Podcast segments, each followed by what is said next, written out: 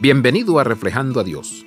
Hace varios años mi jefe me entregó un libro, me pidió que lo leyera, siguiera las instrucciones y luego asistiera a un seminario. Poco sabía que el libro pasaría a formar parte de mi vocabulario diario, enseñanza, mentoreo y tutoría. Me encuentro constantemente atraído a este análisis en particular porque la filosofía y la enseñanza se centran en la increíble manera en que somos creados. Muchas evaluaciones de la personalidad se centran en nuestras debilidades y apuntan a corregir esas debilidades. Solo para ser claros, esto no quiere decir que debamos dejar de esforzarnos, sino que debemos aprender a amarnos, valorarnos y apreciar nuestro diseño único.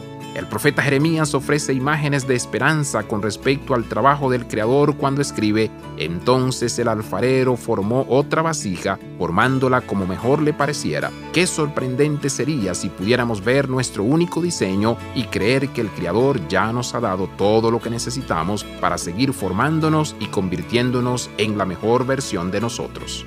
Abraza la vida de santidad. Visita reflejandoadios.com.